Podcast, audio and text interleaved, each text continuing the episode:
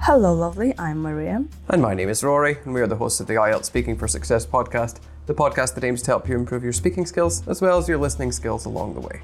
We started this podcast to give you a look at how a native speaker could answer some of the most common IELTS speaking questions for a high score, band 9 score. Rory, you're late today and you've overslept. I know, I'm sorry, I almost forgot. Hmm, shall we talk about memory? Yeah, it seems appropriate. It's a coincidence. On this podcast again. Not manufactured at all. Memory. We are a factory of coincidences. Coincidences and irony. Rory, do you have a good memory? Um, I have a better one than I did since I started organizing everything in my head. Um, so I organize my head and my life and my days more effectively now.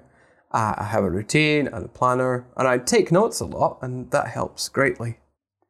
Do you have a good memory for faces? Uh, I have a memory for faces, but I don't have a memory for names or numbers. Uh, I wish I could remember names better, but for me, it's always a challenge. Um, I suppose it's because I meet new people so often that it's hard to recall some names, especially if it's uh, a lot of people at once, like new classes, for example. And the other thing I don't have a memory for is numbers. I don't even know my own phone number. I can't even remember that. I, and there's no way, except repeating it, like, I don't know, what's it called? Rote learning, maybe, that would help me remember it. Do you do anything to improve your memory? Well, like I said, I take notes when people tell me things. That helps a lot in terms of sort of abstract concepts and locations and things like that. Sorry, more concrete things like locations. And uh, then I make sure the notes are displayed where I can see them. So I'll write something on a post it note and then I can stick that on the appropriate page in my diary and then I can see it there. And because it's a bright color, it highlights what I need to do. Um, that usually means that the notes section of my planner is like overflowing, but at least I know what I need to remember. Did you have a good memory when you were a child? Oh, not in the slightest. I had a memory like a sieve. Um, I'd have forgotten my head if it weren't attached to me, probably. Has your memory changed over the years? Oh, absolutely. Um, mostly due to having to deal with the consequences of having a bad memory. So I used to get in trouble for forgetting things, for example. So after that, I would reflect on the situation and think, how can I prevent that from happening in the future? And what I would do usually is things like make a note in my diary or set an alarm. Um, and you can set reminders on your phones. I haven't done that in a while, but that's one of the things that I do or did to change. Is it important to have a good memory? I think it used to be since you couldn't record everything with as much ease as these days. But now we have computers and phones and other things to help us, uh, well, to help us out, so that you don't need a good memory so much. Um, you don't need it as much as you need good organizational skills, perhaps. So um, if someone tells you something, then you can write it in your planner or you could put it in your phone. I think actually some phones have this like algorithm or it's an automatic setting where if someone sends you a date, it underlines it and sets up a kind of hyperlink. So you press the hyperlink and it opens up a page in your planner on your phone, and then you can input all the details there. Uh, so it happens almost automatically by default on your phone. Rory, thank you so much for your memorable answers. No problem. Hopefully, they'll be memorable. There aren't many puns for this subject. Okay, so let's talk about uh, memory, words, and grammar. So, first of all, we have um, a good memory uh, or a bad memory. Memory can also be excellent, short, long term, short term, visual, photographic. Rory, do you have a photographic memory? Hmm? Well, I have a photographic memory. Like I say, I can remember what things look like. I just can't remember any of the other details that go with it. Um, and we talked about long term and short term memory before, I think, haven't we? Yeah, Yeah. So you are more like uh, you have a visual memory, right, rather than Pretty much. abstract. Yeah, I think most men are like that. They can remember the the visual markers, which is another good expression actually. Uh, visual markers are just what things look like in their memory, um, and that means that they can find their way around easily. But then if you ask where or like to give the directions in a succinct manner, then they can't do it. Yeah, if you ask for details, then it's uh. oh, give give me a map and I'll show you. I can't remember street names, for example, but I could tell you. I could find the place if I needed to. okay, so we have memory of something, right? Yes. But we have memory a memory for faces. Mm-hmm. I have a good memory for faces. Rory has a good memory for faces, but he doesn't have a good memory for names or numbers. Yes. But Rory, you are into mathematics, so you don't remember. I tried to get into mathematics. I can remember like the, the the vaguest details of how to do things, but it's really difficult for me. Oh wow. Mm-hmm. Okay. But we're going to talk about mathematics in a later episode or an earlier one. I can't remember how, what order we're recording them in, but um, maths is coming. Spoiler. Spoiler. okay, and then mm, you said this I wish structure. Yay, on this podcast. Mm, I wish I could remember faces better. Yeah. There you go, dear listener. So if the examiner asks you a question, do you have a good memory for faces? And you go, I wish I could remember names and faces better. Yes, I wish I could, but you don't, because here with I wish we use the past simple. I wish I could remember, or I wish I remembered, or I wish I had a better memory for faces. Yeah, but the preposition is for faces. So, Rory, you've used a good synonym, uh, which means remember, recall. Yes. Paraphrasing effectively. Yeah, so recall some names, recall numbers. So it's hard for me to recall names, people, my life. So really, you don't remember your phone number? Seriously? I really can't remember my phone number. I'm really bad at it. Um, I can remember that it ends in zero five, but apart from that, it's lost on me. Wow. Which is another it's good kinda like a- expression. It's lost on me. Mm, Which yes. means what? You lose stuff uh, in yourself, in your life? Um, just if something is lost on you, then it's um, it doesn't have any relevance, or it's just something that you can't really remember in any great detail. Oh, actually, no. If, if it's something is lost on you, then it's not important. But if something is lost to you, then you can't remember it. Oh, okay. Okay. So you said that you take notes. I take notes, you can say I make notes, like to remember things. And Rory has a routine and he has a planner. a planner on your phone? I have a planner on my phone which tells me things. I don't really know what they are, but it tells me things. Um, uh, but I have my diary planner, which is much more effective for me. I think writing things is much more um, useful for remembering things. Physically writing them as opposed to typing them. Yeah, I agree. And uh, now we know that Rory's notes are displayed everywhere where he, he can see them. And he writes things on post it notes.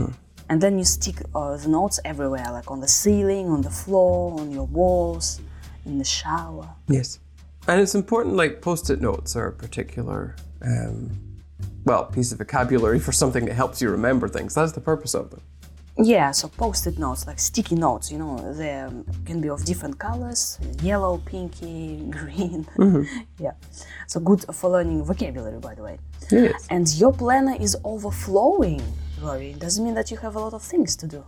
Um, basically, yeah, if something is overflowing, um, metaphorically speaking, then there's a lot of things there. Like you're cooking something and then like uh, it's overflowing. Yeah. Like, Well, stuff is coming out. yeah, usually water if you're boiling something, for example. Um, right, so you can say like, "Hmm, my plan is overflowing, Hmm, but I can remember a couple of things. Your memory was like a sieve, Rory. So back to cooking. Yeah, a sieve is how best to explain. A sieve is like a net, and it's got a really fine layer of metal with holes in it, and you use this to drain water from things. Uh, it's different from a colander. A colander is all metal and is inflexible, and a sieve is flexible. A colander could be plastic. Could it? Yeah, yeah, yeah. I don't But a sieve does have metal. No, yeah, yeah. So uh, you guys, you should Google it now. So go to Google, click images, and write colander. How do you spell it, Rory? Colander. C. Ah, it's a good question. C O L L A N Oh, double L. Wow. D E R. Colander. Colander. Colander, yes. Yeah. Uh, you should Google uh, Google images, colander, take a look, and then you should Google sieve, a sieve, S I E V E, a sieve. So we can say that uh, my memory is like a sieve. Is or it? my memory used to be like a sieve. Oh yeah, definitely. Is it a sieve? Is that how you pronounce it? I was always told it was A sieve. sieve. Sieve.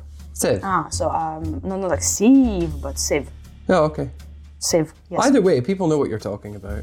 Uh, and you can say, for example, that my memory is like a sieve or my memory was like a sieve when I was a child. Yes. And then Rory used the, the conditional. I'd have forgotten my head if it weren't attached to me. Yeah, this is actually like a common phrase in English, so it's helpful that like you don't have to use it flexibly. You can just come out with this expression like "I would forget my head if it weren't attached to me," or "You would forget your head if it wasn't attached to you." Mm-hmm, yeah, so attach when you attach something to something, like you stick something to something. Or, yeah. So your head is kind of attached to you, right? and I'd forget my head if it weren't attached. You can say if it weren't attached, like were not, or if it wasn't attached, like was not. Both are fine. We have consequences of having a bad memory. Hmm, consequences. Oh, so many consequences. So consequences are usually just the outcomes of something. Usually it's negative. Usually we talk about negative consequences. of your actions. Yep. So, and to avoid uh, having these consequences, what do we do? To help our memory, we set an alarm clock, right? Mm-hmm. Or we set a reminder. Yeah, always set. Set an alarm clock, set a reminder. Reminder on your phone, right? So, kind of, oh, remember. Yeah. There is this uh, nice thing as uh, Google Tasks. Have you heard of this? And no more technology, please. Ah, okay, okay, fine. yeah. And um, the question was like, is it important to have a good memory? And uh, Rory said like, I think it used to be blah blah blah since You couldn't. you couldn't record. Since here is uh, means because. It's a good synonym. It used to be well, it was before, but it's no longer true, right? So this is a, a nice chunk. And Rory, tell us about these algorithms in your phone. Well, oh, isn't an algorithm just? It's like a it's like a system on your phone, and it follows a pattern of logic that's programmed into it. So it's designed to respond when you put in information to give you an answer that's more personalized to you or that's more relevant. So, for example, um, if your phone sees that there's a date being mentioned in your messages, then it might highlight it and provide you with some options to remember things because it thinks that this is something important connected to that date. Wow, yeah, but algorithm is a nice word. It is. So I know that there are some algorithms in your phone. I don't know. I don't know. That's the best description of algorithms. There's probably some computer scientist having a nervous breakdown listening to this podcast. Like that's not what it is, but it's something to do with that. It's to do with automated processes on your phone, and that is another piece of Band Nine vocabulary: automated processes. So if you're uncomfortable with algorithm, then just say automated processes, and it's the same thing. When you answer this question about improving your memory, you can also talk about food, which Rory didn't mention. So, Rory, um, if you were to boost your memory, what food would you go for? Apples, dark green leafy vegetables, peanuts, dark chocolate, walnuts, blueberries, or fatty fish? Which one? Probably the fish.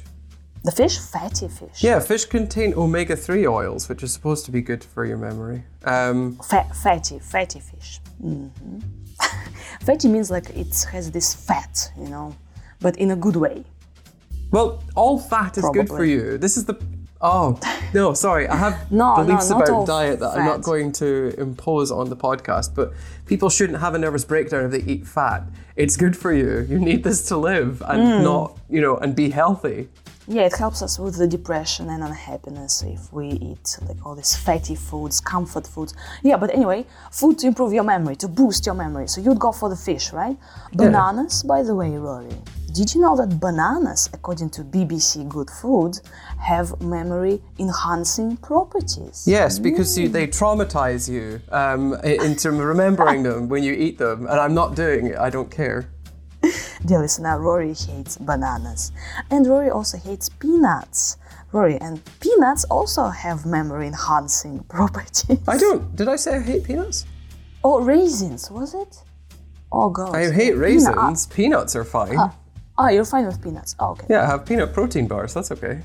Yeah, Rory, and also like if uh, you want to improve your prospective memory, it means that uh, when you rem- your ability to remember to do things in the morning, you should eat rosemary.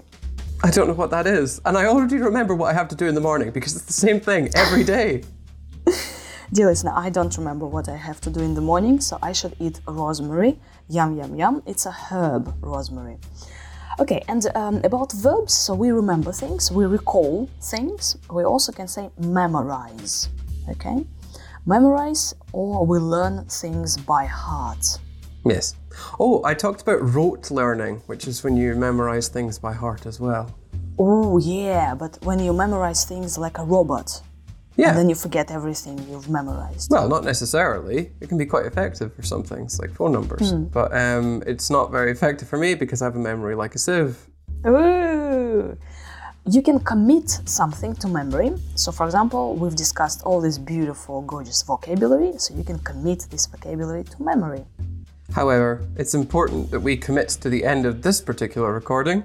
I'm gonna go get myself some rosemary to eat. Don't forget to check our Patreon where we post exclusive parts 1, 2, and 3 episodes. And if you'd like to say thank you without subscribing to our Patreon, you can also do that on Patreon. Click on the link in the description. Bye! Bye. Rory, do you have a good memory?